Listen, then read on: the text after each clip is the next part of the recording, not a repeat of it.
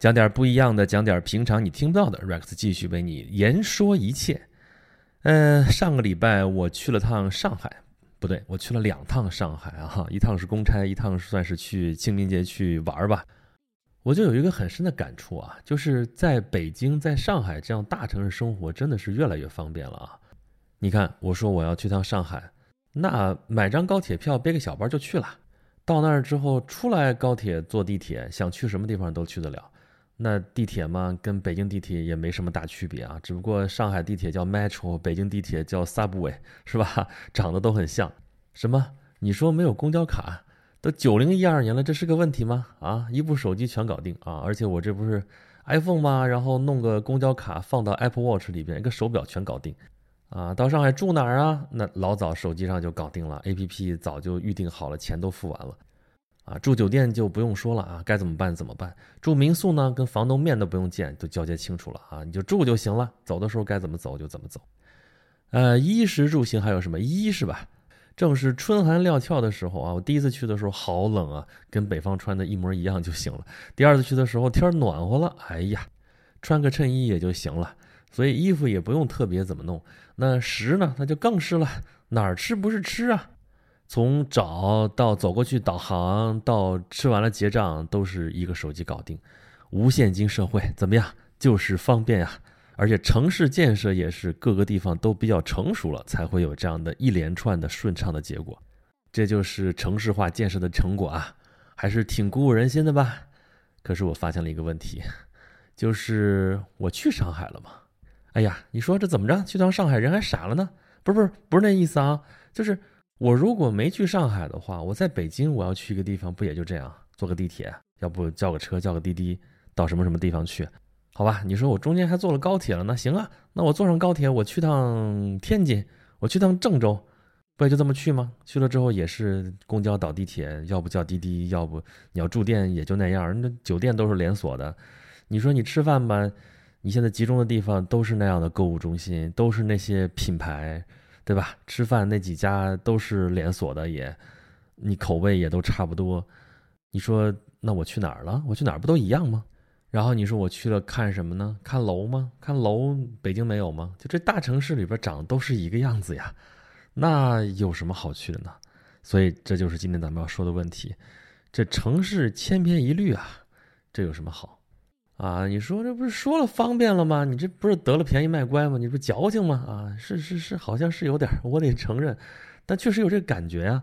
那你说我要去玩的话，就去旅游的话，那我就不用去了，哪儿就是看楼，都是看这些东西的话，真没什么大的意思。那就是去见人，就是去办事儿，那非去不可，那确实便利。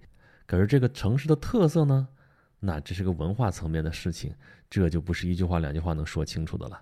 那么大城市是这样，小城市是不是能好一点呢？小城市按理说小而美应该挺好的，但是实际上你去看吧，小城市也是按大城市的样子克隆出来的啊。你中等城市的话，基本上就追着看看怎么把这城市再弄大一点啊。然后大城市什么样，我们也照着这个来；小城市呢，就照着中等城市来。所以说，这个中等城市和小城市基本上都是大城市的一个简版。而且建设阶段不一样啊啊，城市化进程嘛，好些进程还没有到的地方就破破烂烂的啊，还没修没整，就别说中小城市了啊，大城市也一样啊。这回去上海又去豫园啊，其实豫园去好几回了啊，但这次是带小朋友去啊，小朋友这辈子还没见过豫园呢啊，带他去看看老上海什么样，因为他见的多的其实是大城市，刚才说的高楼大厦那东西，那去看看老上海什么样吧。从繁华的外滩往豫园走，中间就经过了一片。小弄堂，啊，破破烂烂的楼，上面打的电线跟蜘蛛网似的，挂的衣服我们都好奇，那衣服怎么挂上去的啊？那个上海老大姐特意给我们解释说，哎，有那种挂衣钩。我说挂衣钩这玩意儿我们也用啊，但人家就有本事挂到那个当街上去啊，挂的我都担心那那滴水不会滴到电线上去，漏电怎么办呢？天！所以就在繁华的路段，仍然有这些还没有建设到的这街区啊。那建设完了呢，是不是也跟其他地方也都一样了呢？所以你看。我们现在处在一个发展非常迅速啊，可谓突飞猛进的这么一个城市化进程当中。那么，我们城市化进程的这个终点是哪里呢？是不是就该把所有的城市、大城市、中城市、小城市全都弄得千篇一律呢？啊，那不这样又能怎么样呢？总得有点特色吧，对不对？那什么叫特色？好，又一个思维来了啊！你要特色，咱们就整特色。请定义什么叫特色？什么叫特色啊？能吸引人来的就是特色吧？那把人吸引来了干嘛呀？发展旅游业啊呀！旅游业不是号称无烟工业吗？哎，画出这个词啊，无烟工业啊，这是重点，画出要考的。那你既然是工业的话，那这玩意儿怎么搞呢？那人家谁有经验，咱们就怎么靠呗。比如说特色古镇，哎呀，现在这个特色古镇啊，遍地开花，哪哪都是，光上海周边就一大堆啊，什么乌镇啊、西塘啊。然后上海市区范围内的朱家角啊、七宝古镇啊，是不是好多地方我都去过？呃，北京这边有古北水镇，那就是跟乌镇一个集团运营的，长得也都很像。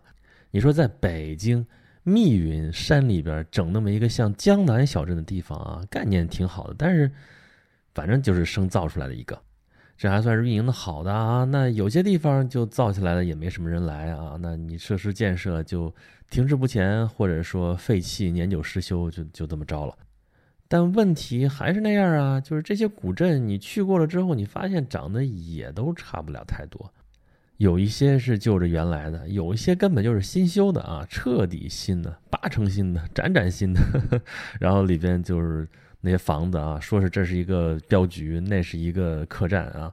客栈嘛，还真能住人；镖局嘛，就给你看看那个样子。还有什么钱庄啊、票号啊、当铺啊、药铺啊、什么酒庄啊、什么茶馆啊、什么染房啊、什么戏台啊，这东西有些能有点活动，有些就给你看个意思意思就得了。反正人来看嘛，也就是来图个新鲜。当然了，中国市场足够大，人口基数足够大，总有人没有新鲜过的，所以他们生意总有的做。呃，就这样的古镇，大家怎么看呢？有它成功的地方，但是做的多了之后，也还是那句话，千篇一律，而且商业味越来越浓。不光是古镇啊，好多景点也都是这个样子。那再有就是古城啊，中国有一百多个历史文化名城，对吧？最近有一个新闻说，点名批评聊城。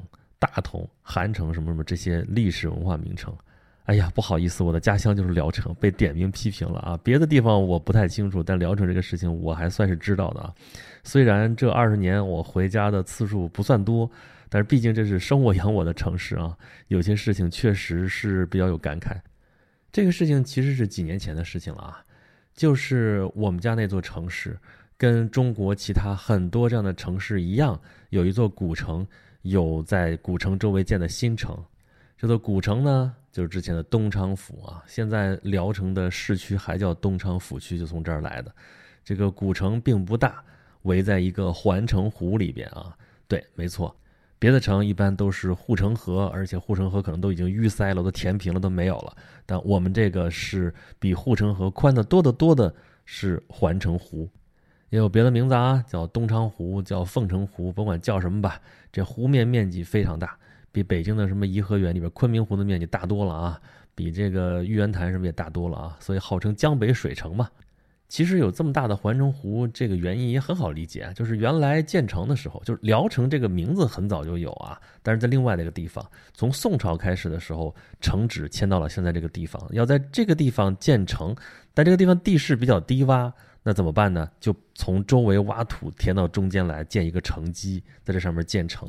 那周围挖的土灌上水，那就比护城河可要宽多了。所以就是环城湖，就一直就是这个样子。啊，这座城市啊，曾经还真辉煌过啊。在漕运时代，就是大运河、京杭大运河经过东昌府，这是运河上的一个繁华的市镇。啊，现在要去聊城，看到有名的景点，什么山上会馆啊。什么城中心的那个光悦楼啊，还有什么海源阁啊，都是在城市繁华时代的一个见证，啊，也可以说明这个城市是以运河而兴啊。那地方修了个运河博物馆嘛，但是因运河而兴，也终于因运河而衰，啊，就是晚清之后，从那个太平天国开始，这漕运就断了吧，就开始转海运，那漕运不行了，那京杭运河沿线的这些城市就不行了。那么从近代以来，中国兴起的城市都在哪儿？都在东南沿海哈，或者说你说大一点，东部沿海吧。那聊城这地方不靠海啊，在山东省里边，这就成了最落后的地方了。我们原来跟大家说过，我说山东省很好比划呀，你拿出你的右手来，竖起一个大拇指，然后往右掰个六十度啊，这就是山东省的轮廓了。聊城在哪儿？就在你的左上角。右边这大拇指是山东半岛啊，这儿靠海啊。那聊城这个地方在鲁西北就不靠海，在华北平原腹地，那农业还行，那其他的东西就不行。进入近代社会之后，这就是经济落后地区啊。那要想发展怎么办呢？除了其他有一些工业之外，那在聊城市，这不是前几年就开始说，那搞旅游啊，搞建设啊，怎么搞？旅游资源集中在古城区，那就把古城好好搞一搞嘛。原先那古城，我可是打小有印象的啊，里边铺的都是石板路，疙疙瘩瘩的，凹凸不平啊，想走个车都费劲，基础设施也不行啊，下个雨污水横流，就这么个状况。那现在要修，怎么修？那几年前的领导的思路就是拆了重建，所以那几年啊，整个聊城市就是个大工地。它不光是古城啊，古城里边这人要动迁，动迁迁到什么地方去啊？迁到别的地方去安置，安置房你不得修啊？对吧？古城里边都迁完了之后，就这房子都扒了，扒了之后大兴土木啊！整个那几年就一直在修，修完了之后，哎，你去看吧，到处都是崭新崭新的古建筑，那古肯定就是仿古啦，都是重新修的房子呀，什么里边那些店铺啊。还有就是后面一大堆的别墅都在城里边，然后城墙修起来了啊！城墙呢主要是修的城楼，说城墙全修起来不好，人人在里边住啊，人里边住，如果城墙全修了一圈，这不城墙里边一个人，这不是个球字吗？好像不太吉利啊！你看也讲究这个，啊，所以城墙修了几个角，角楼修起来了，然后城楼修起来了，就这样一个地方，看上去也漂漂亮亮的，然后就出问题了。当时其实就说，不是说现在才点名啊，五年前就点名了，说你这。拆旧建新啊！你把正经的文物、真正的文物、古的东西给拆掉了，然后修的都是这个崭新崭新的仿古建筑，这个思路就不对呀！啊，你这历史文化名城还是旅游城市，人都到你这儿来旅游，看的是什么？看的假古董啊？不就是仿古建筑吗？在全国各地都见得多了，所以这个事情就很有争议啊！这不这次又被点名了吗？说的就是这个拆旧建新，然后把那个文物古迹的这个。整个城市规划布局全都给破坏了，啊，就有可能这个历史文化名城这个称号都有可能摘帽子了。那大同也是啊，甚至这种模式就被称为大同模式啊，就是城市里边大拆大建哈。那个大同原来那个城墙被拆掉了，但是那个土城墙还在啊，然后再重新包上砖。你说这是原来的大同城墙还是现在新修的呢？那里边那些房子也是拆了之后拆旧建新，那你说这还有没有历史文化价值呢？但是，事情其实没有那么简单，因为就在这个说被点名的这个新闻底下，我看到了很多本地人的留言啊，比如说比较多的是大同人的留言，说光这么批评，光这么说的，肯定不是大同人啊，因为就是拆建的那位领导官声特别好，尤其是在本地的官声特别好。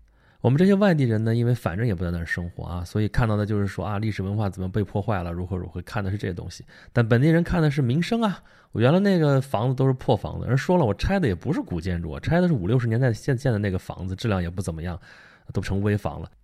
拆了之后建的新房子，你管它仿古不仿古呢？反正漂漂亮亮的，在里边生活的也挺舒服的，不挺好的吗？聊城这也是啊，那是我家乡，有好多同学啊，跟我说，原来古城的样子你还不知道吗？啊？那老百姓盼什么呀？不就盼拆迁吗？啊真的拆迁了，生活就好了呀！啊，你管它文化怎么怎么样呢？所以这里边其实有一个很直接的问题，很现实的问题啊，就是生存和发展，这是第一要义啊。对于普通老百姓来说，发展仍然是最大的问题啊。生活肯定是要越过越好的嘛，对不对？那咱们这期节目说它干嘛呢？啊，说的就是，但凡能腾出手来，但凡发展到一定程度了。咱们是不是可以该考虑考虑点特色，或者考虑考虑点文化了呢？这其实又回到工业化的问题了呀。咱们演讲录从四年前开播就在探讨工业化的问题啊。当时我不是说嘛，说工业化什么特点来着？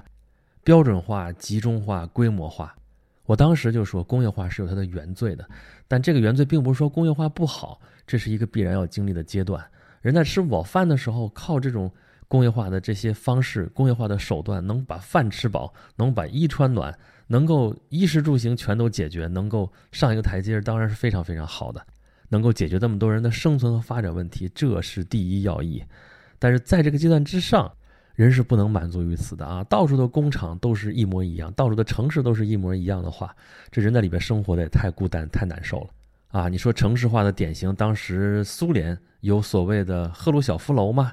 啊，各个地方建的楼都是模块化的啊，拼插起来的，都是工厂生产好了预制件，然后到一个地方就把这些都搭在一块儿啊。五层小楼嘛，因为五层以上就要修电梯了，加上电梯就很复杂了，所以就五层小楼全都是一样的，到哪个地方都是一样的。啊，所以当时有这样的段子吗？说有个人有一天喝醉了，他到了另外一个城市，他走在了同样的道路上面，到了同样一栋楼，上了同样一个楼层，然后敲了同样一个家门，进去之后酒醒了之后才发现他不在自己的家，这叫什么？这就叫今宵酒醒何处？似曾相识又不识。看见咱们的标题了吧？标题其实是这个意思啊。本来这个今宵酒醒何处？杨柳岸，晓风残月，这是柳永的词啊。晓风残月啊，这已经够凄凉的了。现在是今宵酒醒何处？你不知道身在何方啊？那是因为什么？